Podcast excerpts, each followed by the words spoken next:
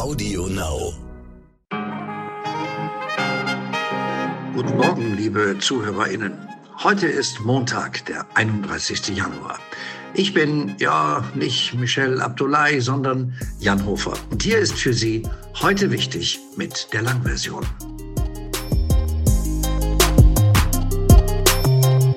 Ja, Sie haben richtig gehört, Jan Hofer wird heute 72 Jahre alt. Als kleine Überraschung für Sie und als Geburtstagsgeschenk an ihn haben wir ihn heute mal spontan in unsere Podcast-Folge geholt.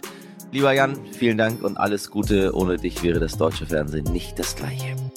Ein weiteres wichtiges Ereignis neben Jan Hofers Geburtstag in den USA wird im Februar der Black History Month gefeiert und in Großbritannien beginnt morgen der Queer History Month. In diesem Rahmen wird in Veranstaltungen und Projekten über queeres Leben aufgeklärt.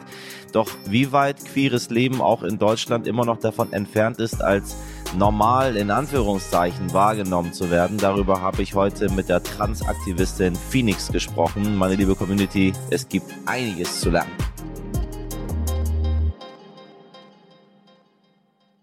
Zuerst für Sie das Wichtigste in aller Kürze. Rafael Nadal hat die Australian Open gewonnen. Damit holt sich der Spanier seinen insgesamt 21. Grand Slam Titel und zieht an seinen ewigen Kontrahenten Novak Djokovic und Roger Federer vorbei. Die beiden haben jeweils 20 Grand Slam Titel. Alle drei eine unglaubliche Leistung. Drei unglaubliche Sportler. Wäre da nicht diese eine Sache mit Herrn Djokovic gewesen. Die NATO hat einen Kriegseinsatz in der Ukraine im Falle eines russischen Einmarsches klar ausgeschlossen. Gleichzeitig beschäftigt sich heute erstmals auch der UN-Sicherheitsrat mit der angespannten Situation und auch die SPD klärt heute intern ihre Positionen dazu. Die Universität Heidelberg gedenkt heute der Opfer des Amoklaufs von letzten Montag. Eine 23-jährige Studentin wurde getötet, drei weitere KommilitonInnen wurden verletzt. Um 12.24 Uhr soll eine Schweigeminute stattfinden, weil zu diesem Zeitpunkt der Täter in den Saal gestürmt ist. Was wichtig war. Ausgetreten ist Jörg Meuthen am Freitag aus der AfD und hat damit gleichzeitig den AfD-Vorsitz aufgegeben. Seine späte Erkenntnis nach etwa sieben Jahren in der Partei, Zitat, das Herz der Partei schlägt heute sehr weit rechts und schlägt eigentlich permanent hoch. Herzlichen Glückwunsch, Herr Meuthen, zu diesem Aha-Erlebnis. Das würde ich gerne sagen, wenn er nicht einen wesentlichen Anteil daran gehabt hätte, dass die AfD nach wie vor von manchen als wählbar wahrgenommen wird. Verhindert wurde in Italien gerade noch so eine Regierungskrise. Beim achten Wahlgang wurde der noch amtierende Staatschef Sergio Mattarella am Samstag noch einmal zum italienischen Präsidenten gewählt. Er bekam das zweitbeste Wahlergebnis in der Geschichte. Mattarella ist 80 Jahre alt und wollte eigentlich nicht noch einmal antreten, aber als nach sieben Wahlgängen immer noch keiner der Kandidaten die absolute Mehrheit holen konnte, hat er sich doch noch mal erbarmt. Dann hoffen wir mal, dass die Italiener in, in den nächsten sieben Jahren einen Nachfolger oder eine Nachfolgerin finden. Mehr Infos bekommen Sie in unserer 200. Folge vom Freitag.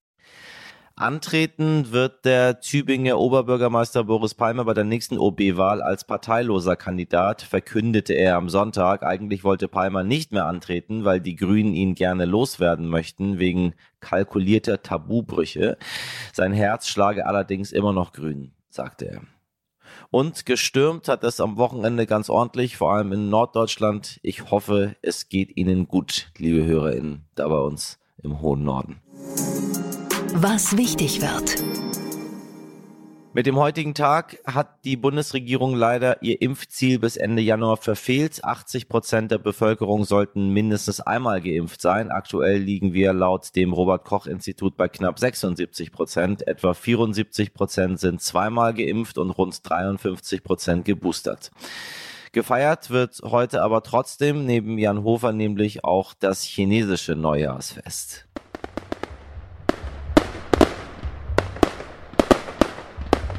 Am 1. Februar beginnt in China um Mitternacht das Jahr des Tigers. Das ist nach deutscher Zeit 17 Uhr. Der Tiger soll in der chinesischen Astrologie für Mut, Durchsetzungskraft und Optimismus stehen. Das können wir dieses Jahr, glaube ich, alle brauchen. Ihr Lieblingsmoderator ist übrigens im Jahr des Hahns geboren. auch ein Spitzenjahr, dieses 1981. Am Dienstag dürfen Sie Ihre Kalender auf Februar umdrehen und das hat einige Auswirkungen. In Österreich gilt dann nämlich die Corona-Impfpflicht für alle ab 18 Jahren, außer Schwangere und Personen mit medizinischer Ausnahmen. Wer sich weigert, könnte ab Mitte März Geldstrafen von bis zu 3.600 Euro aufgebrummt bekommen. Außerdem tritt EU-weit eine neue Regelung für Reisende in Kraft. Wer in der Europäischen Union verreisen will, gilt nur noch als geimpft, wenn die sogenannte Grundimmunisierung, also der Status als doppelt geimpfte Person maximal neun Monate her ist. Wer geboostert ist, für den oder die gilt diese Regelung nicht. Am Mittwoch will die EU-Kommission voraussichtlich darüber entscheiden, ob Investitionen in moderne Atom- und Gaskraftwerke als nachhaltig eingestuft werden können.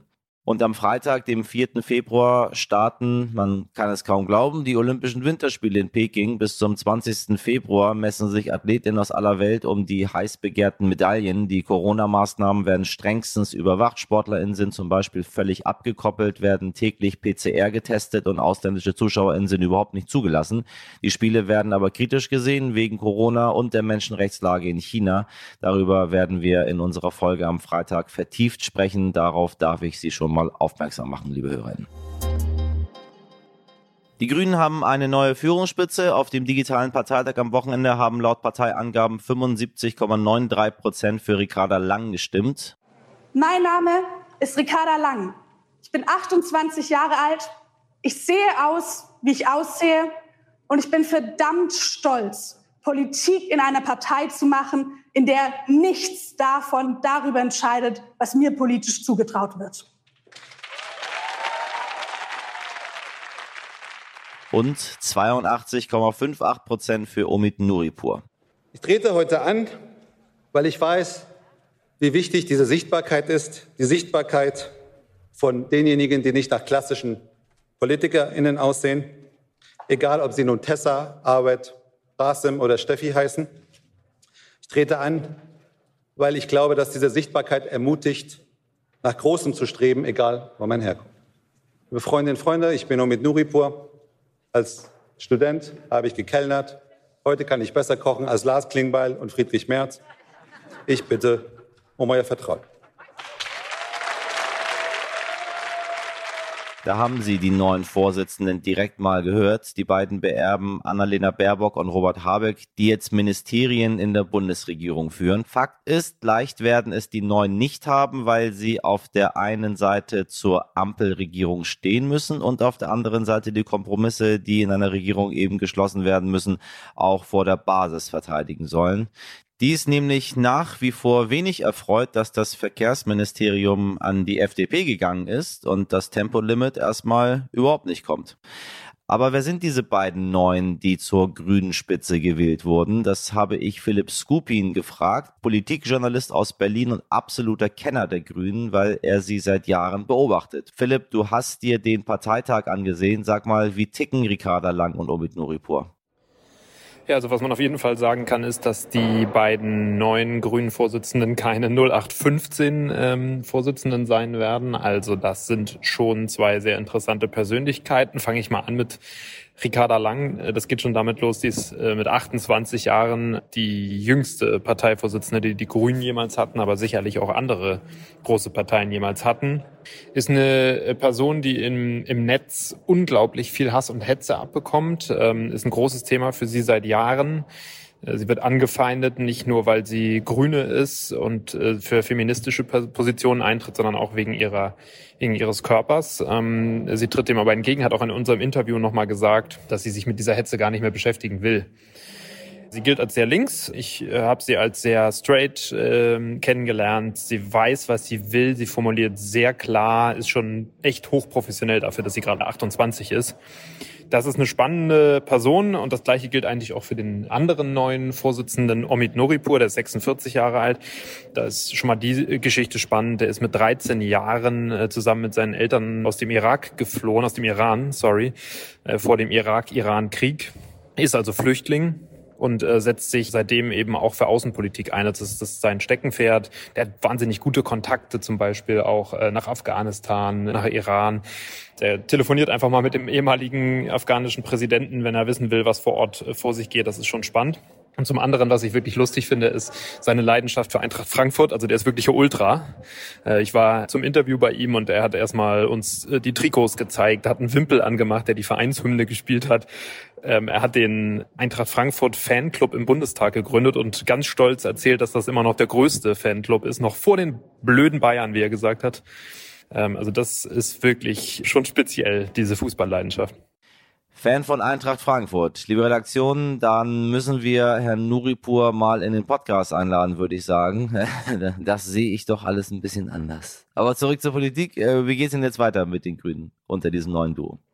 Also im Wesentlichen werden Omid Noripur und Ricarda Lang äh, versuchen, äh, das fortzusetzen, was Baerbock und Habeck gemacht haben, nämlich die Grünen wählbar zu machen für Menschen, die sich nicht sowieso schon für Klimaschutz und, und Umweltthemen interessieren. Also neue Schichten für die Grünen wählbar zu machen, das, das ist Baerbock und Habeck ja zur, zur Bundestagswahl schon halbwegs gelungen, aber eben auch nicht bis zur Perfektion. Das müssen Lang und Nuripur jetzt, jetzt fortführen. Die sagen auch ganz klar, in vier Jahren wollen wir wieder einen, einen Kanzlerkandidaten aufstellen. Mal gucken, wer das dann sein wird. Ich tippe ja auf Habeck. Aber ähm, das ist schon eine Ansage. Ja? Ähm, jetzt gerade nach der nicht so toll gelaufenen Bundestagswahl zu sagen, in vier Jahren versuchen wir es auf jeden Fall wieder. Was spannend wird, ist, die beiden sind jetzt die Parteichefs, die so neben der Regierung herlaufen, wo Habeck und Baerbock und auch Özdemir drin sitzen und die werden ja einen Kompromiss nach dem anderen mit der SPD und der FDP äh, schließen müssen. Und Lang und Nuripur müssen irgendwie versuchen, ihre Partei nebenbei bei Laune zu halten, also auch für die grünen Kernthemen zu streiten. Also das wird ganz schwierig. Auf der einen Seite die in der Partei bei Laune zu halten, die für ganz konsequenten Klimaschutz zum Beispiel einstehen und auf der anderen Seite aber eben auch die Ministerinnen und Minister der Grünen zu unterstützen, die ja dann doch viele Kompromisse machen müssen.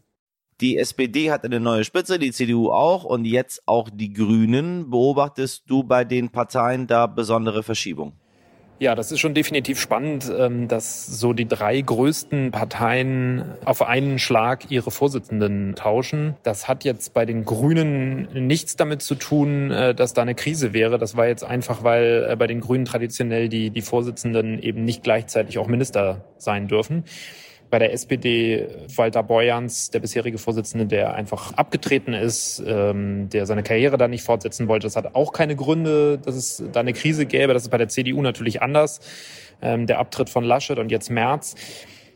Ich würde sagen, es verändert sich dadurch vor allem bei Grünen und bei CDU viel. Bei der CDU keine Frage. Friedrich Merz ist ein ganz anderer Typ als Armin Laschet. Viele in der Partei versprechen sich davon, dass er jetzt die konservativen Werte wieder nach vorne stellt, dass er wieder für äh, Sicherheit, äh, dass er das Thema zum Beispiel wieder nach vorne bringt, Wirtschaft, das sind also die klassischen Themen, die so Wähler der CDU wichtig fanden und vielleicht auch noch finden. Da wird es sicherlich nochmal eine Stärkung dieser Themen geben. Und bei den Grünen äh, ist es eben so, dass da eben dieses Traumduo jetzt abgetreten ist. Und das werden riesen Fußstapfen, in die äh, Lang und Nuripur da jetzt treten müssen von Habeck und Baerbock das, das werden schon, wird schon nochmal eine ganz andere Partei dadurch, denke ich. Bei der SPD äh, bleibt im Wesentlichen ja eigentlich alles beim Alten. Saskia Esken bleibt weiter Vorsitzende und jetzt ist da eben Lars Klingbeil statt Norbert Walter Borjans. Da fokussiert sich am Ende ja eh alles auf Olaf Scholz als Kanzler. Danke dir, Philipp. Die digitale Abstimmung muss bis zum 14. Februar noch per Briefwahl bestätigt werden. Das gilt aber eher als Formalität. Meine Damen und Herren, ich weiß nicht, wie es Ihnen geht, aber ich glaube, kaum einen Begriff habe ich in der deutschen Medienlandschaft in den letzten Jahren öfter gehört als Diversity.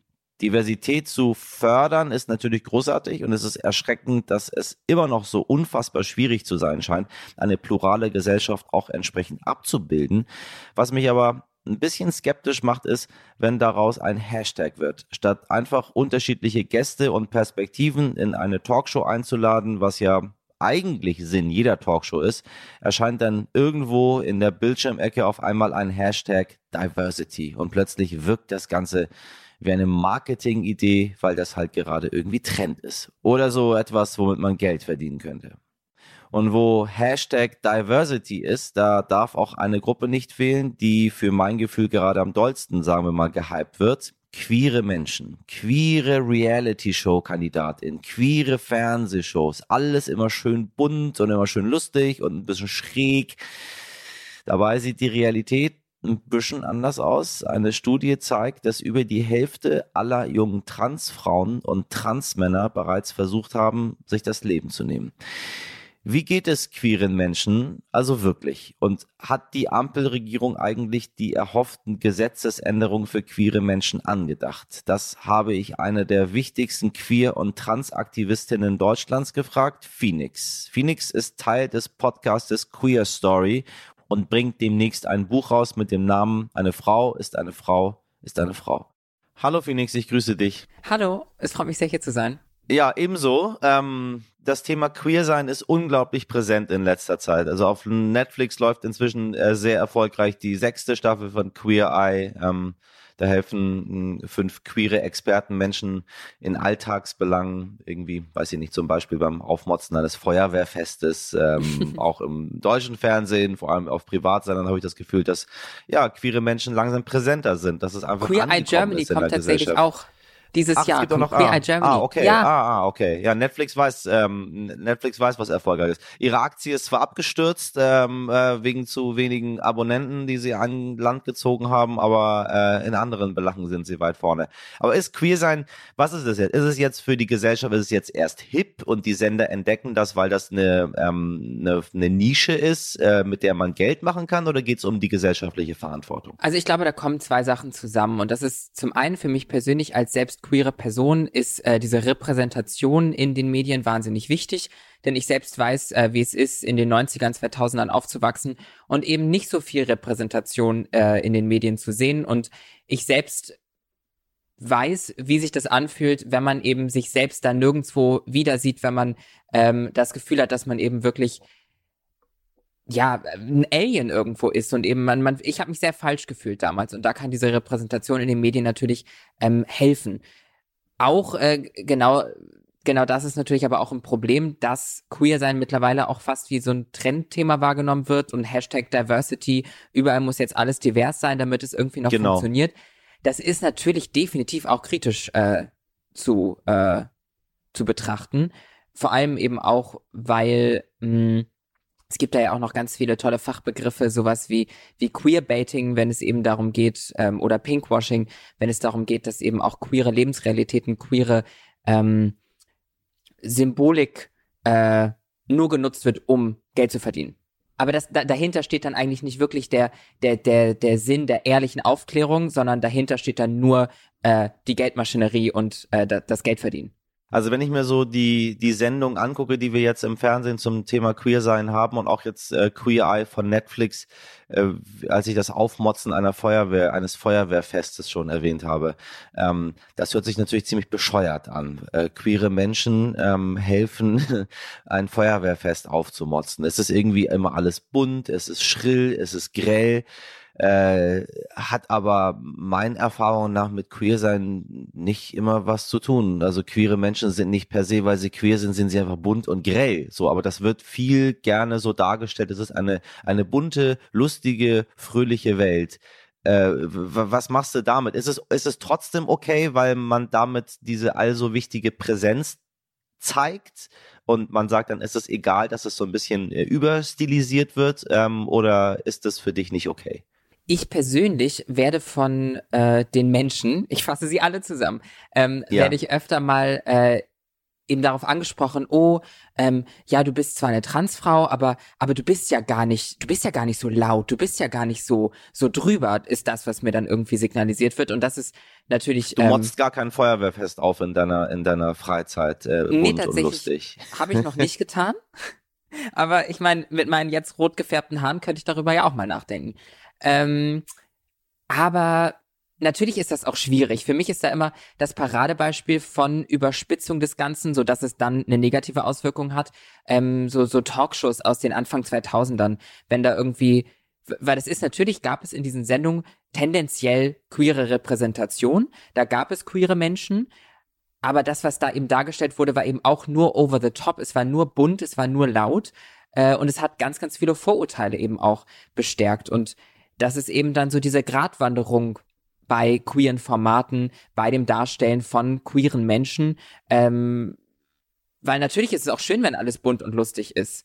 Aber es darf halt auch nicht zu bunt und lustig sein. Es ist, es ist eine Gratwanderung. Ähm, das machst du in deinem Podcast Queer Stories, diese Gratwanderung. Da sprecht ihr über äh, queere Errungenschaften, also was für, was für ein langer Weg ist für queere Menschen, dorthin zu kommen, ähm, wo sie heute sind, wo wir alle als Gesellschaft heute sind.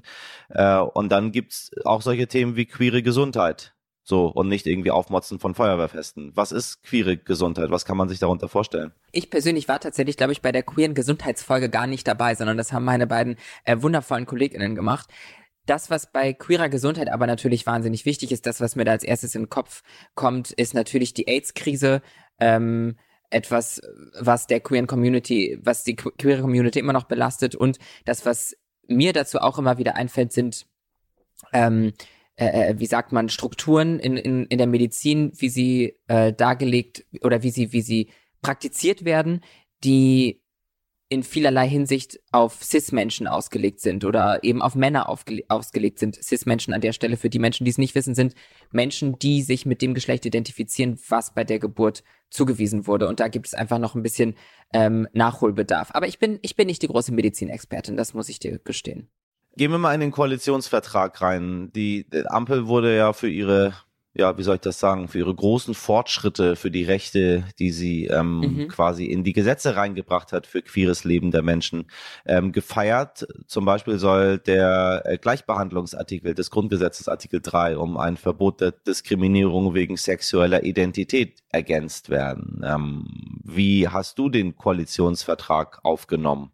Äh, sind die Errungenschaften so groß oder wo hapert's? Grundsätzlich habe ich mich über das, was im Koalitionsvertrag steht, äh, gefreut, über einige Punkte zur, zum queeren Leben. Ähm, ich finde es, ich, ich, sehe das so mit, mit zweierlei Augen. Das ist absolut ein Sprichwort, was es nicht gibt. Aber ich, ich gehe damit jetzt. Ähm, weil so auf der einen Seite ist es natürlich schön, was da passiert und es sind Dinge, die passieren müssen.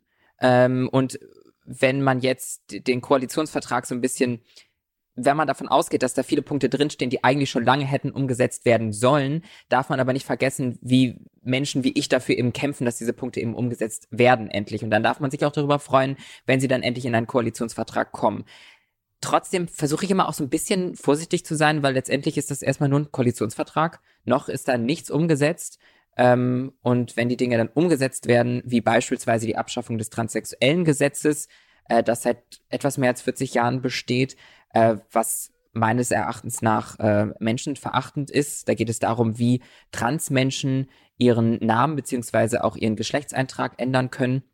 Und das ist eben auf eine Art und Weise, die meiner Meinung nach überhaupt nicht zeitgemäß ähm, mehr ist. Und das soll eben beispielsweise auch abgeschafft werden laut des Koalitionsvertrags. Und das sind natürlich alles Dinge, die mich freuen. Aber es soll abgeschafft werden. Ja. Äh, durch das äh, durch das Selbstbestimmungsgesetz, mhm. wie das jetzt heißt. Äh, kannst du einmal uns damit reinnehmen, was die was es ist, was als demütigend und diskriminierend empfunden wird für die, die vom transsexuellen Gesetz noch nie was gehört haben. Also ähm, man ist ein Transmensch und man möchte sich auch rechtlich, ähm, man möchte die die die Umwandlung, die man selber äh, gerade in sich selber spürt, die man auch vornimmt, die man medizinisch auch vornimmt, wo man sagt, du, ich bin ähm, ich bin ein ich bin ein Mann, ich bin keine Frau, so und ich möchte jetzt auch bitte als Mann wahrgenommen werden. Dazu gehören auch solche Sachen wie äh, ja, der Name muss ja auch geändert werden, so, damit du dann irgendwie als Herr angesprochen werden kannst. Das ist aber nicht so einfach. Genau, ich wiederum möchte natürlich als Frau angesprochen werden, aber ich weiß, das war Richtig. jetzt gerade einfach nur, nur ein Beispiel von dir, wollte ich nur. Ich versuche, ich versuche, ich versuche alle immer mit reinzunehmen, damit niemand mich jetzt anmeckert und sagt, aber jetzt habt ihr nur darüber gesprochen. Sagen, Nein, ich nee, nee, nee, ich versuche über alles nur, angesprochen. Ja, ja ich wollte es nur für die Menschen da draußen sagen, weil die sehen uns ja nicht und dann, äh, dann sind sie vielleicht verwirrt. Ähm, grundsätzlich ähm, hast du gerade viele Punkte angesprochen, ähm, weil wo ich gerade kurz reingrätschen möchte, weil das eine äh, ist auch schon viele Wortwahlen, die äh, getroffen werden in der Masse der Gesellschaft, die ich als äh, schwierig empfinde. Das eine ist äh, beispielsweise Transformation. Ähm, ja, oder Umwandlung oder ähm, weil es ist, was ist eine Anpassung? Es ist eine Anpassung dessen, was man in sich äh, versteht, eben auch nach außen. Und ähm, es kann auf dem Weg der Transition, also des, des Weges äh, zu dem Geschlecht, was man hat, ähm, kann der Name und die Geschlechtseintragung eine große Rolle spielen. Es können auch medizinische Eingriffe und Anpassungen große Rollen spielen. Das ist alles individuell. Kein Weg der Transition ist ähm, allgemeingültig, das ist absolut individuell, wie jeder Lebensweg individuell ist, kann auch eine Transition ähm, bei anderen Menschen komplett anders aussehen als bei mir. Bei mir und bei ganz vielen anderen Transmenschen ist aber auch die Anpassung des Namens und des Geschlechtseintrags wichtig, eben genau, um auch mit äh, dem richtigen Namen im äh, oder dem, dem richtigen Pronomen und dem richtigen Herr oder Frau im Wartezimmer beim Arzt angesprochen zu werden, um äh, die Bankkarte ändern zu können, um reisen zu können. Ähm, ganz wichtig natürlich auch, äh, dass da der richtige Name drin steht. Und um das ähm, ändern zu können, ist die Gesetzeslage aktuell so, dass Personen, die das umsetzen wollen, mehrere Gutachten brauchen. Ich meine, es sind drei Gutachten. Ähm, und dazu geht man dann zu GutachterInnen, die einem belegen, dass man mental, äh, dass man psychisch diese Entscheidung treffen kann. Äh, das attestieren die einem und dazu werden Fragen gestellt, die wortwörtlich unter die Gürtellinie gehen. Also da geht es dann um, äh, welche, welche Pornos man sich anschaut, wenn man äh, wenn man sich Pornos anschaut, welche Rolle man äh, bei sexuellen Praktiken übernimmt, all solche Dinge, die meiner Meinung nach viel zu äh, tief in, in das Privatleben eingreifen und eben auch immer individuell so sein können, wie jeder Mensch eben ist. Ich, meiner Meinung nach hat das, ist das nicht wegweisend für die Geschlechtsidentität, was man eben auch sexuell auslöst, äh, auslebt, meine ich. Ähm, und das, das sind eben viele auch meiner Meinung nach fast Missverständnisse, die da passieren, weil alleine das Wort transsexuell, das suggeriert, es würde um eine Sexualität gehen, aber eigentlich geht es um eine Geschlechtsidentität. Also es geht ja nicht darum, auf wen ich stehe, sondern es geht darum, wer ich bin. Und mhm. das sind alles so Dinge, die, äh, die hoffentlich mit der Zeit alle geändert werden. Ähm, Deswegen sprechen Transmenschen lieber von äh, Transidentität als von genau. Transsexualität, genau. richtig? Genau, oder einfach nur trans als Adjektiv äh, zu nutzen. Das mag ich persönlich auch ganz gerne. Ist jetzt auch seit diesem Jahr, meine ich, im Duden eingefügt, eingeführt, dass das die richtige Schreibweise ist, trans einfach nur wie ein Adjektiv äh, zu verwenden äh, und nicht irgendwie groß geschrieben oder so, sondern weil es ja auch am Ende einfach nur ein Adjektiv ist. Also einfach zu sagen, ähm, du bist trans oder ich genau. bin trans. Das ja. war's. Ja. Ähm, äh, es tun sich viele Menschen immer noch relativ schwer damit. Ich habe äh, in meinem direkten Umfeld auch einen Transmann, deswegen habe ich jetzt in letzter Zeit sehr viel darüber gelernt, weil äh, er mir sehr viel beigebracht hat und wir uns sehr viel ausgetauscht haben darüber. Ähm, und ich auch dabei bin, das irgendwie alles überhaupt noch noch noch wahrzunehmen. Nun komme ich aus einer äh, aus einer sehr offenen Bubble und äh, die sind, wir sind alle ähm, eher, eher links alle und wir sind eher die St. Pauli-Fans und wir arbeiten auf dem Kiez in Hamburg. Ähm, es, es sind alle sowieso schon immer sehr offen gewesen, sind mit allem sehr offen umgegangen. Mm, trotz solcher Entwicklung ist Queersein immer noch sehr weit weg davon, als, als normal und normal man nicht sehr in, in sehr, sehr dicken Anführungsstrichen wahrgenommen zu werden. Ähm, laut einer Studie haben die Hälfte aller queer lebenden Menschen schon einmal versucht, sich das Leben zu nehmen. Äh, und wenn ich jetzt nicht auf dem Kiez auf Hamburg St. Pauli bin und arbeite, sondern, weiß ich nicht, in einem beschaulichen Dörflein irgendwo, wo man überhaupt noch nie Menschen gesehen hat, die anders sind als die Norm, ähm, wird es noch schwieriger. Äh, was ist das größte Problem in der Gesellschaft, was du siehst aktuell? Also was wünschst du dir? Das ist jetzt eine sehr, sehr große Frage und ich versuche sie tatsächlich ganz einfach zu beantworten, weil das ist das, was ich mir am Ende wünsche und vor allem das, was ich glaube, was man auch leicht umsetzen kann. Und das ist Respekt füreinander und nett miteinander umzugehen, wenn es um all diese Themen geht, weil wir sind doch, ich habe, seit ich ein Kind bin, immer den naiven Gedanken und den mag ich auch immer noch nicht ablegen, dass wir am Ende doch eigentlich alle nur Menschen sind, die glücklich ihr Leben leben wollen also können wir doch alle respektvoll miteinander umgehen und diese Themen eben auch besprechen, so dass alle glücklich ihr Leben leben können. Äh, das fände ich wahnsinnig schön. Klingt jetzt wahrscheinlich kitschig, aber es mangelt an dem doch an so vielen Enden. Dein Buch kommt demnächst raus. Eine Frau ist eine Frau ist eine Frau über Transsein und mein Leben. Und dann sind wir im mit dem mit diesem Titel ähm, maximal in der aktuellen gesellschaftlichen Debatte noch dazu rangekommen, wenn wir über äh, Tessa Gansarer sprechen, mhm. ähm, der aus ähm, aus äh, feministischer Seite aus ähm, aus der Ecke der der Zeitschrift Emma vorgeworfen wird, äh, sie sei ja gar keine Frau und ähm, sie würde quasi die Frauenquote missbrauchen. Eine Frau kann in der, in, in der stark feministischen Bewegung, äh, ich möchte gar nicht alle Feministinnen da jetzt über einen Kamm scheren, aber äh, in, in um diesem Gottes Fall. Willen, da darf man gar nicht alle äh, Feministinnen darf man über überhaupt gar nicht, aber meine ähm, Meinung nach, Emma, Entschuldigung, ja, dass ich da so reinquetsche. Meiner Ja. Meinung nach ist es gar kein echter Feminismus, wenn man äh, Transfrauen, wenn man schwarze Frauen, wenn man People of Color äh, nicht mitdenkt, ist das meiner Meinung nach gar kein ehrlicher äh, Feminismus.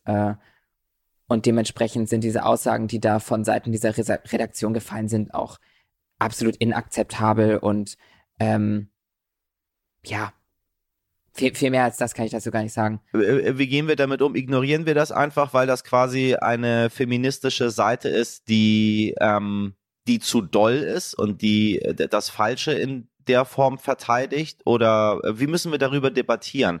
Weil ähm, ich finde, eine Frau ist eine Frau ist eine Frau, äh, als Titel deines Buches sagt schon alles und das ist auch hier, was Tessa Ganserer sagt, eine Frau ist eine Frau ist eine Frau. Ähm, und die Emma sagt, äh, als ähm, auch als ein, ein Organ, deswegen sprechen wir darüber, was gehört wird in der Republik, was zu, zur gesellschaftlichen Debatte ähm, beifügt, äh, weil sie einfach dafür keine Ahnung, im Laufe der letzten Jahrzehnte das Label bekommen hat, wenn die sich zum Feminismus äußern, dann ist das wichtig.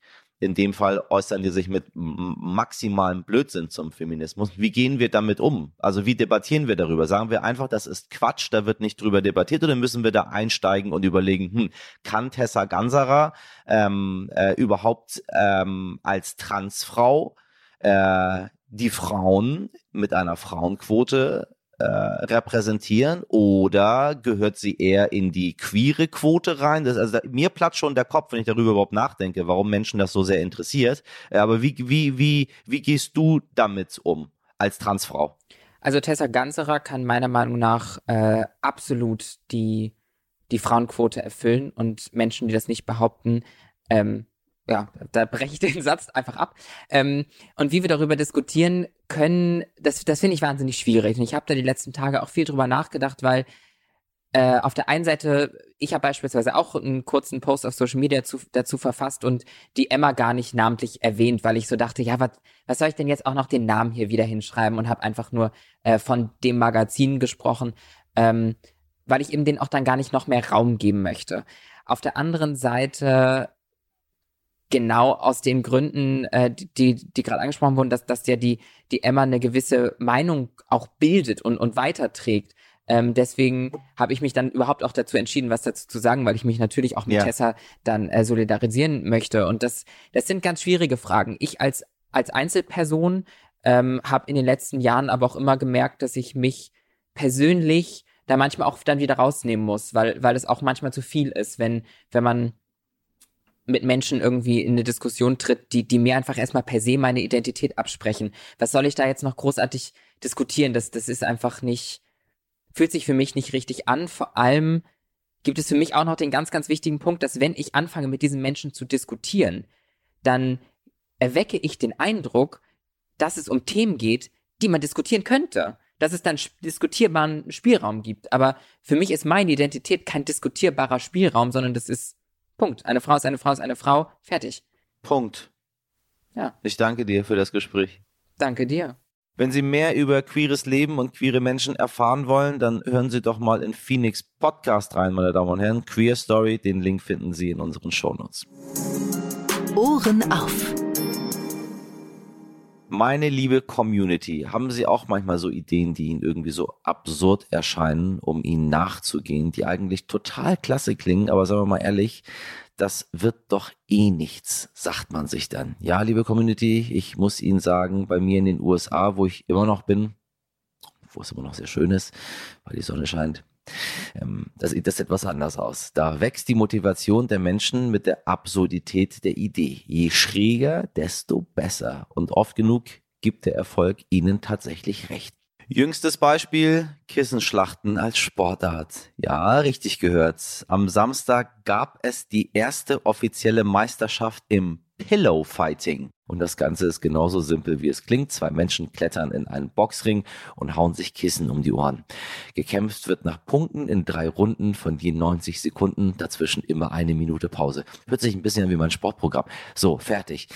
Der erste Livestream war ein riesiger Erfolg und Erfinder Steve Williams ist überzeugt, Kissenschlachten jetzt als Sportart etablieren zu können. Ich sage Ihnen, ich habe das Gefühl, das wird wahrscheinlich bald auch noch olympisch werden. Wenn Sie das nächste Mal eine Idee als zu abwegig erachten, meine Damen und Herren, dann denken Sie daran, dass in den USA gerade jemand Geld mit Kissenschlachten verdient. Und ich schaue mal, wo das ist, um da vielleicht auch mal teilzunehmen dran. Ja, und an dieser Stelle übernehme ich wieder, liebe Podcast-Community. Heute wichtig, hören Sie morgen wieder ab 5 Uhr. Empfehlen Sie diesen hervorragenden Podcast von meinen KollegInnen gerne weiter. Schreiben Sie eine nette Bewertung oder einen Themenvorschlag an heute wichtig stern.de. Heute für Sie im Einsatz waren, natürlich wie immer, Ihr Host Michel Abdullahi, mit seinem Team bestehend aus Sabrina Andorfer, Pia Bichara, Mirjam Bittner, Dimitri Blinski und Frederik Löbnitz. Produziert hat diese Folge Alexandra Zebisch für Sie. Ich wünsche Ihnen einen schönen Start in die neue Woche. Ihr Jan Hofer.